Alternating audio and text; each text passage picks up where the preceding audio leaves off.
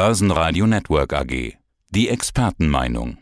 Die Chartanalyse mit IG. Guten Tag, meine Damen und Herren. Mein Name ist Christian Henke. Ich bin Senior Market Analyst bei IG Europe in Frankfurt.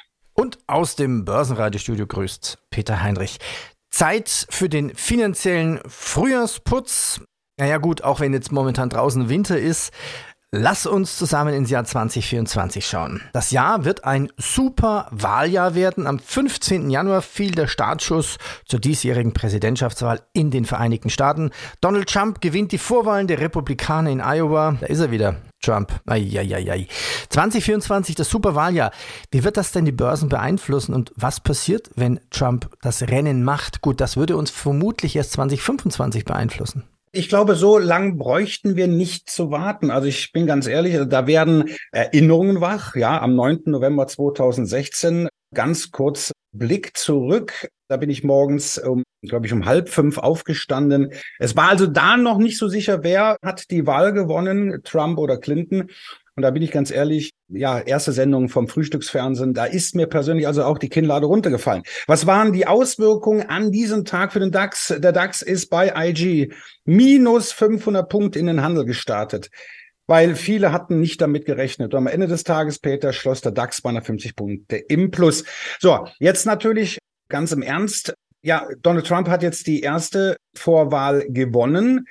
Wenn man sich so auf amerikanischen Seiten, so auf politische äh, Seiten, wissenschaftliche Seiten sich anschaut, da kann man sogar in der Tat drauf wetten und da liegt Donald Trump vorne. Und bei den aktuellen Umfragen sogar auch deutlich vor dem noch amtierenden Präsidenten Joe Biden. Also wie gesagt, man muss ja auch sagen, man muss ja auch sagen, der Börse hat Trump letztendlich gut getan. Trump hat mit gewissen Reformen, davon profitiert Biden natürlich jetzt, wieso hol doch die Wirtschaft wieder zurück in die USA, er hat Steuerleistungen gemacht. Also den Amerikanern ging es eigentlich dann America First relativ schnell wieder gut. Auf alle Fälle, jeder Amerikaner, das ist das, was wir Deutschen auch gerne hätten, gehen zum Briefkasten. Dort liegt dann ein Scheck der Finanzbehörde, der US-Finanzbehörde über, glaube ich, damals über 1000 US-Dollar. Ich meine, das hätten wir auch gern. Ja, natürlich. Und da müssen wir mal ganz frei von der politischen Einstellung, politischen Meinung uns das mal betrachten. Donald Trump und auch man kann sagen, so mit einem leichten Mehrheit haben die Börsen eigentlich unter Republikanern eigentlich immer profitiert. Ja, wie gesagt, da möchte ich jetzt auch keine politische Meinung jetzt hier in die Waage schmeißen, aber Fakt ist natürlich, Donald Trump liegt momentan vor, wird er nominiert, tritt er an und ist im November dann auch er wieder der Wahlsieger. Und das ja, das beinhaltet und das wird uns natürlich auch in den nächsten Monaten natürlich schon auch letztendlich beeinflussen. Thema beeinflussen, das greife ich mal auf. Könnte Putin und vielleicht China die Wahlen mehr beeinflussen in Amerika, wie wir uns das wünschen würden? Na gut, den Verdacht hatten wir, was die US-amerikanischen Wahl 2016 angeht oder beziehungsweise 2020. Ja, natürlich schon. Inwieweit ist doch der Einfluss Chinas oder wie wir im Rheinland sagen, Chinas und auch Russland auf das Wahlergebnis. Ne? Das ist natürlich auch eine Frage. Aber letztendlich, klar, die US-Wahl ist das Highlight des Superwahljahres. Aber wir haben natürlich auch in den kommenden Monaten bis Ende des Jahres an geopolitischen Risiken. Da mangelt es uns ja wahrhaftig nicht. Die Welt wird ja nicht sicherer. Der Ukraine-Krieg dauert an, der Nahostkonflikt, da haben wir Angst davor, dass dieser eskaliert, dass dann auch Iran, Saudi-Arabien und und andere große Spieler mit reingezogen werden. Dann haben wir natürlich klar die jüngste Wahl. Also es war jetzt, wir hatten schon eine Wahl, nämlich in Taiwan. Ja, die Taiwanesen, ich hoffe, dass das richtig ausgesprochen ist, haben sich also für die Freiheit entschieden. Ja, die Amerikaner, die, der gesamte Westen hat applaudiert und gratuliert Peking schäumt vor Wut. Das heißt also, das verbessert nicht unbedingt das schon eh angespannte Verhältnis zwischen den Amerikanern und den Chinesen. So, und dann auch noch so als Sahnehäubchen haben wir dann natürlich noch, klar, auch muss man immer einen Blick auf Nordkorea. Ja, also Nordkorea, die rasseln dermaßen mit den Säbeln. Südkorea ist Staatsfeind sowieso Nummer eins. Und auch ganz am Anfang des Jahres hat ja auch die Regierung gesagt, praktisch dann in Nordkorea, letztendlich bereiten wir uns auf einen Krieg vor. Also es bleibt angespannt. Ja, also hurra, der globale Ausblick, die Krisen gehen weiter. Ich habe mich jetzt, ich war jetzt wirklich überrascht, dass du Nordkorea nennst. Die, die säbeln ja immer mit, mit ihren Waffen. Wirtschaft. Gehen wir mal auf die globale Wirtschaft. Also in der Eurozone erwarten Volkswirte nur ein kleines Plus oder eine leichte Rezession, ähnlich USA, also das berühmte, dieser berühmte Begriff des Soft Landings. Was könnte das für die Börsen heißen?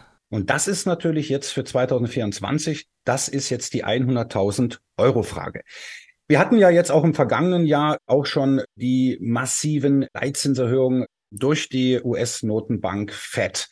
Ja, da waren doch einige, ich glaube vier oder fünf Erhöhungen von 75 Basispunkten. So, jetzt wissen wir natürlich auch aus der Schule, solche Leitzinserhöhungen, die treffen die Wirtschaft nicht sofort, sondern erst mit Quartalen später.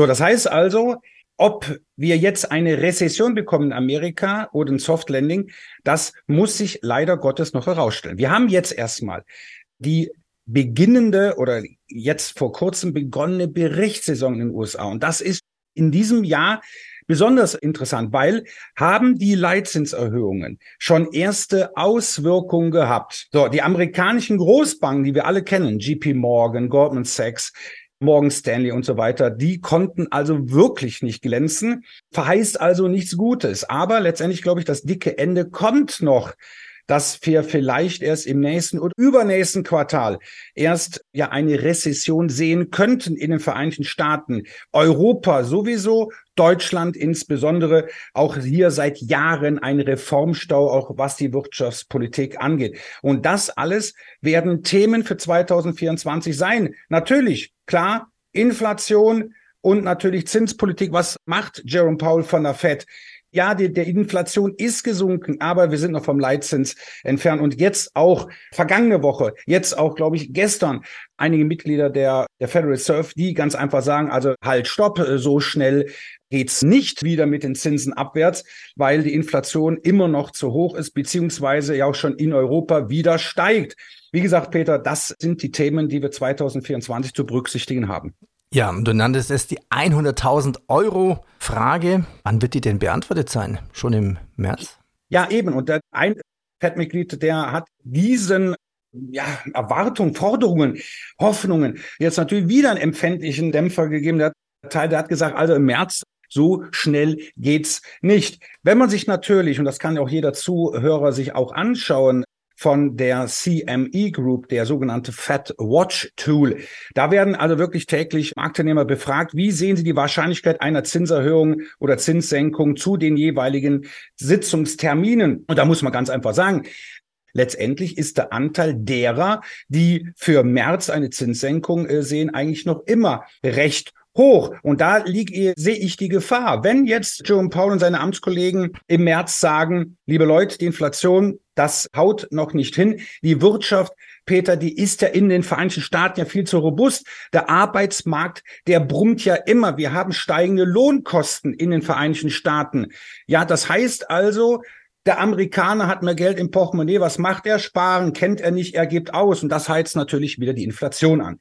So. Und dann aber auch sehen wir auch noch nicht so richtige Anzeichen einer Abkühlung. Das kann erst in den kommenden, ja, vielleicht ein, zwei Quartalen erst geschehen. Also so schnell ist die Q-Zinssenkung oder beziehungsweise Zinspolitik vielmehr noch lange nicht vom Eis. Ich war gerade am Blättern und habe gefunden, die Zahl in den USA wird die Zinssenkung der Fed im März mit 66 Prozent Wahrscheinlichkeit gesehen und in der Eurozone hingegen nur mit 26 Prozent. Schauen wir nach Japan. Der Nikkei Immer mehr Anleger entdecken Japan für sich. Gewinne bei Fracht- und Finanzwerten haben den Tokotia Nikkei Index am Montag, das ist durchaus spannend, auf einen 34-jährigen Jahreshoch getrieben. Also seit Mai 2023 kann der Nikkei wieder nachhaltig steigen. Naja, ist das wieder interessant oder ist da schon wieder die Rallye auch zu weit? Also ist Japan interessant für Anleger? Auf alle Fälle, auf alle Fälle. Jahrelang war es um Japan ruhig. Gerade in Zeiten einer sehr restriktiven, lockeren Zinspolitik ja, da waren amerikanische und europäische Aktien beliebt. Aber jetzt zuletzt, weil auch ganz einfach die japanische Regierung auch eine gewisse Wirtschaftsreform schon auch angefangen hat, angepackt hat und auch umgesetzt hat, sehen japanische Unternehmen und deren Aktien ja viel besser aus. Ist Luft nach oben? Definitiv. Also erstmal mein Kursziel, das ich natürlich von der Charttechnik ableite, das liegt exakt bei 38.000 Punkte. Aber damit ist die Fahnenstange noch nicht erreicht. Wenn man sich mal anschaut, der Nikkei im Jahr 1989, das war die goldene Zeit Japans. Da hatten wir das Allzeithoch bei glaube ich, so um die 39.000 Punkte. Also wir haben noch Luft nach oben. Wir sehen, und auch die Frage, wohin fließt das Geld, dass es aktuell nach Japan fließt. Wir reden nicht von China. Da sind die Anleger weiterhin vorsichtig. Emerging Markets, Schwellenländer, da sind sie vorsichtig. Aktuell konzentriert sich der Anleger auf Japan und ja, die anderen Börsen, die leiden ein wenig darunter. Ja, bleiben wir bei der Charttechnik. Kommen wir nach Deutschland und dann gehen wir in die USA. Wie sieht es denn charttechnisch aus? Der Blick derzeit beim DAX. Ist schon eine Korrektur in Sicht, die ja vielleicht auch sogar gut tun würde, oder ist es einfach nur eine Schaukelbörse rechts nach seitwärts? Naja, Schaukelbörse, äh, äh, wenn überhaupt, jetzt vielleicht äh, erst mal kurzfristig nach unten. Nein, eine Korrektur, die wir jetzt aktuell sehen, ne, das ist, das war mehr als überfällig. Wenn wir uns mal anschauen, im Oktober. Am 27. übrigens auch ein saisonales Tief. Da lagen wir unter 14.600 Punkte. Wir sind von Ende Oktober bis zum 14. Dezember sind wir praktisch ohne Unterbrechung. Aufwärts, aufwärts, aufwärts, höher, höher und höher. Und dann am 14. Dezember mit 17.003 ganz kurz, aber wir haben ein neues Allzeithoch. Und seitdem geht's eher seitwärts, eher jetzt zu letzten letzten Tagen eher wieder abwärts. Also Gewinnmitnahmen schadet nicht. Gewinnmitnahmen stellen sogar eher vielleicht sogar ja in günstige Einstiegsgelegenheiten da. Natürlich klar, so der ja wirtschaftliche, geopolitische Ausblick, der könnte vielleicht erst noch mal bremsen. Ich nehme an, wir sprechen auch gleich auch noch kurz über die Saisonalität, was auch das Wahljahr angeht. Nein, also wie gesagt, der DAX kann ruhig korrigieren. Das macht im Grunde eigentlich dem DAX das Leben nicht allzu schwer. Vor allen Dingen, wenn man sich mal anschaut, dass gerade so die ersten sechs Monate eines Superwahljahres doch nicht unbedingt die lukrativste Zeit ist. Okay, also doch mehr Zeit für den Frühjahrsputz im Depot einplanen. Wie kann denn die Saisonalität im Jahr 2024 für die Strategie helfen? Auf alle Fälle. Ich sage immer, die Saisonalität kann sich und soll sich im Grunde an jeder Anleger anschauen. Wir haben jetzt hier sehr interessante Informationen. Wir haben ja den US-Präsidentschaftswahlzyklus. Wir unterscheiden jetzt zwischen Wahljahren, Nachwahljahren, Zwischenwahljahren und die Vorwahljahren. 2023 war ein sogenanntes Vorwahljahr. Da muss der Präsident seinen Bürgern doch das eine oder andere Geschenk geben. Die Wirtschaft wird ein bisschen auch mehr unterstützt, ne, weil halt nun mal im Jahr darauf die Wahl ansteht. Naja, Joe Biden hat sich also mit Steuergeschenken und auch so recht zurückgehalten, aber nichtsdestotrotz, Wahl, Vorwahljahre sind sehr gute Börsenjahre, was 2023 auch war. Wahljahre, und da kommen wir zu 2024, sind auch gute Börsenjahre, aber, und da kommt natürlich das große Aber, für den S&P, aber auch für den DAX geht es hier im Durchschnitt nur in Anführungsstrichen um fünf Prozent aufwärts. Und vor allem auch Wahljahre sind sehr volatil. Ja, das liegt natürlich auch daran, äh, dass jetzt natürlich aktuell die Zinspolitik, Geopolitik eine Rolle spielt. Nein, natürlich auch, weil jetzt erst einmal es dauert, bis der Konkurrent, der Herausforderer von Joe Biden auch feststeht, auch wenn wir zwei vielleicht meinen, vermuten, befürchten, wie auch immer, dass es Donald Trump wieder wird. Das heißt also, müssen uns auf ein etwas volatileres Börsenjahr einstellen. Und kurzum gesagt, die Saisonalität besagt in einem Wahljahr, die ersten sechs Monate sind langweilig. Sägezahnmarkt, Hängepartie und der S&P, der neigt bis Ende Juni dazu, um 0,2 Prozent zu verlieren. Also da muss man wirklich sagen, linke Tasche, rechte Tasche, außer Späßen nichts gewesen. Erst im Sommer, ja, wo man eigentlich sagt, ja, da geht's doch eher in den Urlaub. Nein, ab Juli bis Ende Dezember, da kann der S&P nochmal richtig deutlich zulegen, wie auch der deutsche Leitindex. Der Nestic neigt dann eher zur Schwäche, aber die Standardwerte, die könnten dann bis Ende des Jahres zulegen. Aber wie gesagt, Wahljahre sind gute Jahre, Vorwahljahre sind besser. Ja, wie sieht es denn momentan aus? Charttechnisch Rekorde und Rekordnähe in den USA, Nasdaq 100 und S&P 500, die sind ja beide ziemlich weit oben. Ja, warum? Weil die Anleger in den Vereinigten Staaten sind gierig. Ne, das können wir an einem sehr interessanten Indikator feststellen, den auch die Zuhörer kostenfrei einsehen können, nämlich bei CNN Business auf deren Homepage. Das ist der Fear and Greed Index. Und der ist noch immer sehr hoch. Das heißt, äh, die Mehrheit der Markttechnikindikatoren die letztendlich signalisieren, wir sind gierig. Das heißt also, wir sind schon im Grunde schon im Übertreibungsbereich.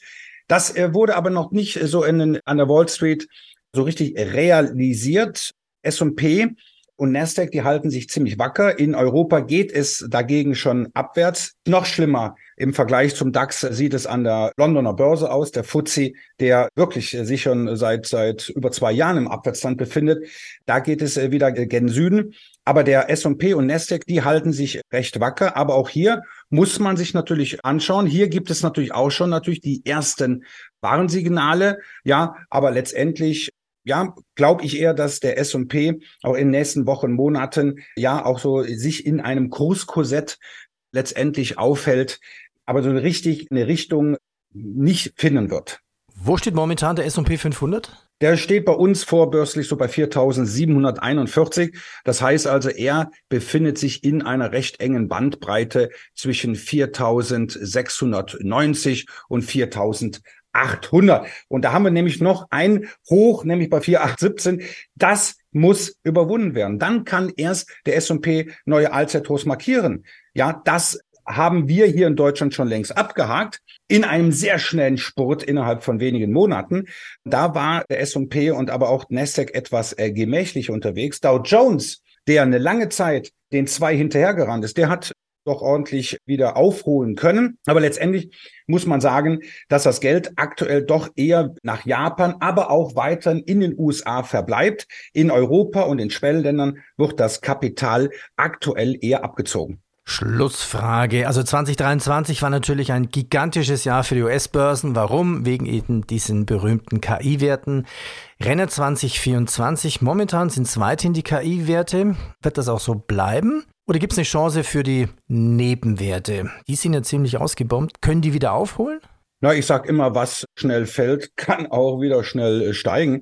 Nein, aber letztendlich ist es ja so, wir haben uns auch im vergangenen Jahr nur auf die Standardwerte, nur auf Technologiewerte, nur auf KI-Werte gestürzt. Und da war eigentlich für die Nebenwerte, und ich bin eigentlich ein Nebenwerte-Fan, eigentlich sehr schade, weil in Deutschland ja, das sind die Hidden Champions. Das sind eigentlich die Macher in diesem Land. Das sind noch nicht mal die großen Konzerne wie Siemens, Bayer oder, oder Volkswagen. Das sind überwiegend, ist das der Mittelstand. Das sind die Unternehmen, die im MDAX. Ja, natürlich könnten natürlich auch die Nebenwerte aufholen, aber da habe ich momentan noch so meine Bedenken. Auch wenn ich mir so die Charttechnik anschaue, wenn ich mir so die relative Stärke anschaue. Das heißt also MDAX versus DAX. Da sehe ich aktuell noch keine Trendwende, doch keinen Wachwechsel. Ich nehme an, dass wir im Laufe des Jahres weitere Gespräche führen werden, auch nehme ich mal an, auch auf dem Börsentag in Dresden. Ja, vielleicht ist das dann schon in der kurzen Zeit schon besser, aber aktuell sehe ich da diesen Wachwechsel nicht, weil das natürlich schade ist, weil gerade die Nebenwerte, die haben Potenzial, die haben Wachstumspotenzial und sind natürlich auch durch den Ausverkauf auch weitaus günstiger bewertet. Aber letztendlich meines Erachtens ist es aktuell noch zu früh zum Einsteigen. Dann sage ich herzlichen Dank und verweise nochmal auf den Börsentag Dresden. In Dresden im Kongresszentrum Samstag, 27. Januar. Du hältst einen Vortrag um 11 Uhr und dein Kollege Saale hält einen Vortrag um 13 Uhr. Und wir haben auch noch einen Interviewtermin zusammen. Ich freue mich schon, dich wieder zu sehen und dich nach den neuesten Trends zu fragen. Christian, danke. Sehr gerne. Soweit der Podcast von IG. Analysen, die Märkte, Charts und Webinare unter IG.com. Das Börsenradio Nummer 1. Börsenradio Network AG.